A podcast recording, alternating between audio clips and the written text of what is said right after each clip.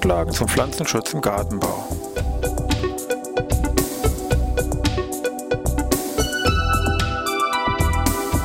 Ein wöchentlicher Podcast der Forschungsanstalt für Gartenbau an der Fachhochschule Weinstefan von und mit Thomas Lohrer. Für Gartenbaustudenten und alle anderen, die sich für Krankheiten und Schädlinge an Pflanzen, deren Biologie und Bekämpfung interessieren. Thema heute, Maikäfer oder etwa doch nicht? Ja, ich begrüße wieder zur neuen Podcast-Ausgabe hier aus Weinstefan. Geht ja um Pflanzenschutz im Gartenbau. Wir haben uns in der letzten Woche sehr intensiv mit dem Thema Maikäfer beschäftigt und haben gesehen, dass hier die, die Larven Fraßschäden im Bereich der Wurzeln, also im Bereich des Bodens hier hervorrufen. Die Käfer dann Fraßschäden an den Blättern, die dann in beiden Fällen, sag ich mal, aufsummiert oder jeder getrennt für sich durch zu recht massiven Wurzel- oder Blattfraßschäden führen können, die dann in Summe auch zum Absterben und zum Kahlfraß eben hier der betreffenden Pflanze führen. Die Larven haben wir gesehen, wurden als Engerlinge bezeichnet. Wir haben aber auch gesehen, dass das eine allgemeine Familienbezeichnung ist. Das heißt, also die Larven, die sich hier innerhalb dieser Familie der Blatternkäfer bewegen, sage ich mal, die werden alle als Engerlinge bezeichnet. Das heißt, nicht jeden Engerling, den ich jetzt aus dem Boden rausziehe, ist automatisch auch hier mein, sag ich mal, kritisch zu bewertender Feld- oder Waldmaikäfer kann man sich natürlich fragen, ja, was mit den anderen Larven dieser Blatthornkäfer, die ich da vielleicht auch mal irgendwann im Boden wiederfinde? Wie kann ich die jetzt eigentlich unterscheiden von den hier bösen Buben und welche sind vielleicht gar nicht das Problem, auch wenn sie zu dieser gleichen Familie zugehören? Gucken wir uns mal die Merkmale von so einem klassischen Engerling erstmal an. In der Regel sind das Larven, die eine gewisse, doch deutliche Größe aufweisen. Also hier mein Feld- oder Waldmaikäfer aus Gattung Milolonta. Die können durchaus bis zu sechs Zentimeter groß werden im Laufe von ihren da drei Larvenstadien. Sie haben einen recht kräftigen Kopf, kräftige Mandibeln, also kräftige Mundwerkzeuge. Kaum beißende Mundwerkzeuge kann man recht gut sehen. Sie haben normalerweise längere, so abgeknickte Brustbeinpaare, sonst treten keine weiteren Beine hier bei diesen Larven auf. Das ist wichtig. Der Hinterleib ist im Vergleich zur gesamten Habitus hier relativ dick. Sie haben so eine leicht gebogene Haltung. Und was ganz wichtig ist jetzt für die Bestimmung, wenn wir dann gleich noch sehen, ist, dass im Bereich des Hinterleibes auf der Bauchseite oder ventral, wie der Fachmann sagt, also dorsal wäre Rückenseite, ventral wäre Bauchseite. Also wir bewegen uns hier ein bisschen also den, die Larve umdrehen und wir uns von ventral anschauen, also Bauchseite. Und da sehen wir im hinteren Feld hier so ein Borstenfeld, also ein Feld mit vielen kleinen Borsten oder Haaren, wenn man so will. Und darin sieht man dann auch eine, die noch Larve noch sehen, eine sogenannte Dörnchenreihe. Und dieses Borstenfeld mit dieser Dörnchenreihe, das ist auch so ein zentrales Merkmal zur Bestimmung jetzt der Gattung oder sogar der betreffenden Art hier von diesen ja, Larven der Blatthornkäfer, also der Engerlinge. Und wollen wir gleich mal gucken, was es da neben diesem Feld- und Waldmaikäfer so an, ich sag mal, wichtigen Arten gibt, mit denen wir uns da im gärtnerischen Bereich häufig ja rumschlagen müssen oder die einfach hier auftauchen die aber vielleicht gar nicht ein echtes Problem sind. Und da gucken wir uns insbesondere mal gleich den ja, Gartenlaubkäfer, Junikäfer, Rosenkäfer, den Nashornkäfer und den Purzelkäfer an.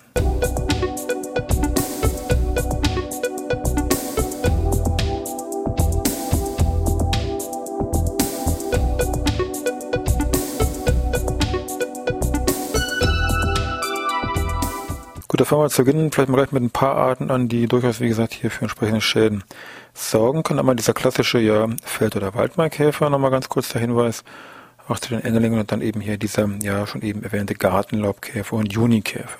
Also bei den Feld- oder Waldmaikäfer ist es so, war ja die Gattung Melolonta, typischerweise bezogen auf die Larve, der Engerling und ganz klassische Engerling mit den Merkmalen, die wir eben da kurz geschildert haben.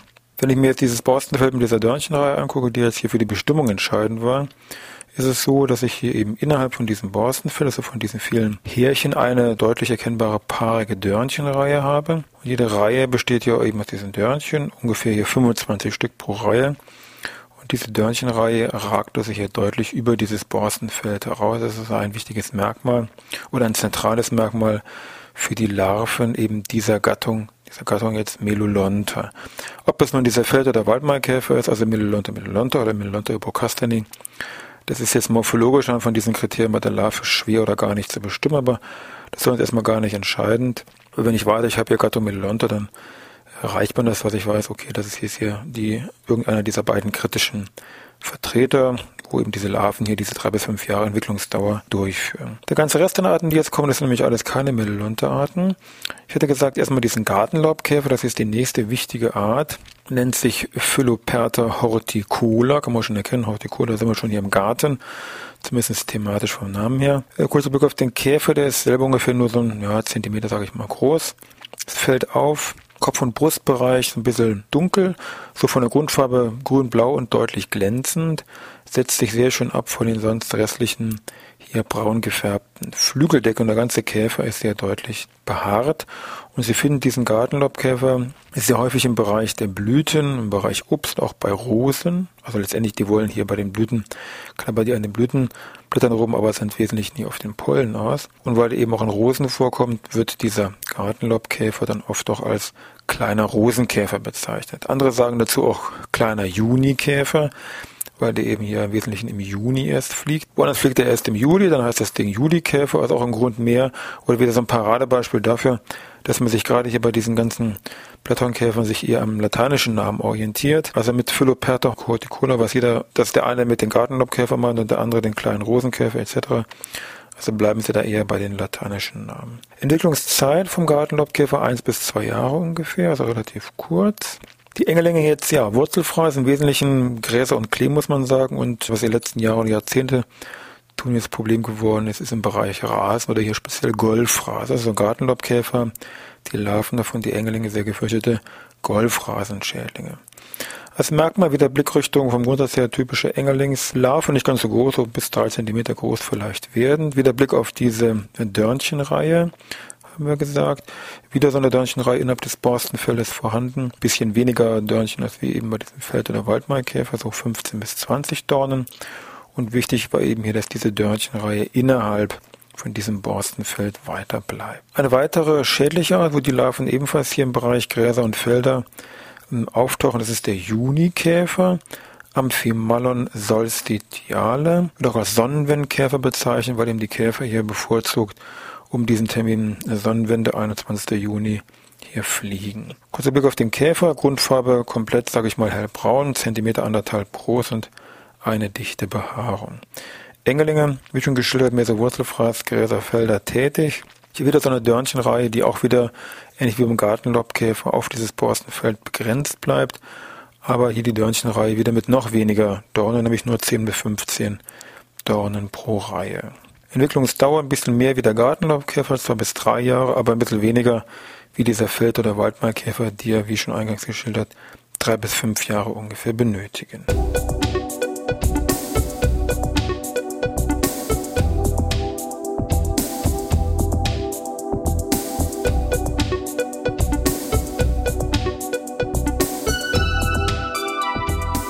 Wir uns mal zwei weitere Vertreter jetzt bei diesen Blatthornkäfern an, bei den Engerlingen, die Larven.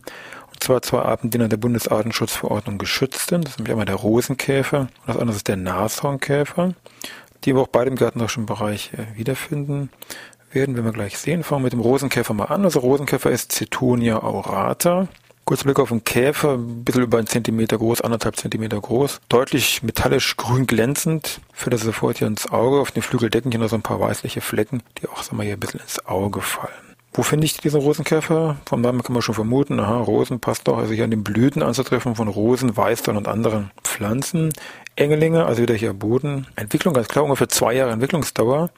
Und wichtig ist jetzt, diese Larven, also diese Engelinge vom Rosenkäfer, ernähren sich hier von totem, von totem abgestorbenen Holz, also Moderholz, wenn Sie so wollen, also im Wald. In diesen Stuppen, was sich da am Zersetzen ist, da ist eigentlich dieser Engeling vom Rosenkäfer zu Hause. Und wenn er jetzt auch mal dem Menschen hier gefolgt ist, dann finden Sie den eben hier im Kompost oder in der Blumenerde wieder. Das heißt, der Engerling, den Sie immer im Kompostbeter hier gefunden haben, das ist hier dieser Engerling vom Rosenkäfer und definitiv kein Schädling, der also wie gesagt nur bei dieser toten, abgestorbenen Kompostsubstanz hier sein Interesse hat und nur im Extremfall zum Problem werden könnte, wenn jetzt, sage ich mal, mal Nahrungsmangel für ihn auftaucht, dann sagt er sich so, bevor ich hier verhungere, kann er mich da natürlich ein paar lebendige Wurzeln an, aber vom Grundsatz her hat er damit überhaupt nichts am Hut. Also eine auch eine geschützte Art, hatte ich ja schon genannt. Ist es auch ein optisch kein typischer Engerling, also da kann man auch wirklich relativ gut trennen, deutlich kleineren Kopf, dementsprechend auch die Mundwerkzeuge nicht so gut hier erkennbar. Die Brustbeinpaare sind deutlich verkürzt, also auch dies sehr augenfällig und auch im Substrat liegen die ja nicht so stark gebogen vor, aber können auch eine gewisse Größe erreichen, so bis drei, vier Zentimeter. Übrigens war auch meine Rosenkäfer mal Insekt des Jahres, schon ein paar Jahre her, Jahre 2000. Eine weitere Art, die ebenfalls geschützt ist nach der Bundesartenschutzverordnung, ist mit der Nashornkäfer. Oryctis nasicornis. Blick auf den Käfer. Nashornkäfer ist klar, da muss irgendwo ein Horn vorhanden sein. Also die Käfer sind relativ groß, bis zu 4 cm, deutlich braun gefärbt. Und die Männchen tragen hier, vielleicht wie so ein Nashorn, deswegen auch dieser Name hier, ein deutliches Horn, was allerdings nach hinten gebogen ist. Die Weibchen tragen ein, zugegebenermaßen auch ein Horn, aber ein sehr kleines Horn. Die Engelinge kommen jetzt im Kompost, im Misthaufen und insbesondere solche Holzschredderhaufen oder Sägemehlhaufen. Das ist einmal so deren bevorzugtes Gebiet, wo sie diese Larven, diese Engelinge vom Nashornkäfer wiederfinden können. Die Larven haben hier eine mehrjährige Entwicklungsdauer, teilweise bis zu vier, fünf Jahren lang. Hinsichtlich der Größe fällt auf, dass diese Larven vom Nashornkäfer sehr groß werden können, also bis zu elf Zentimeter lang sind. Ist mit einer der längsten Larven innerhalb dieser Gruppe der Scarabeiden. Bezüglich der Dörnchenreihe übrigens taucht hier bei dem Nashornkäfer keine paarige Dörnchenreihe auf. Gut, da hätten wir schon mal zwei Arten, wo wir sagen können, so hoppla, die tauchen hier also auch bei den Blatthornkäfern auf, aber die haben mit Schädlingen in dem Sinne gar nichts zu tun, auch wenn sie ein Engerling sind.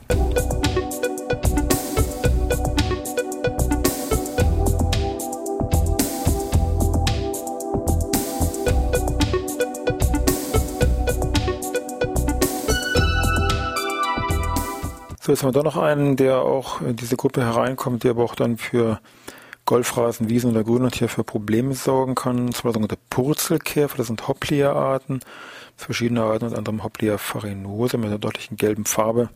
Von diesem Käfer ungefähr einen Zentimeter groß, den man auch im Wesentlichen da im Bereich der Blüten, sage ich mal, antrifft.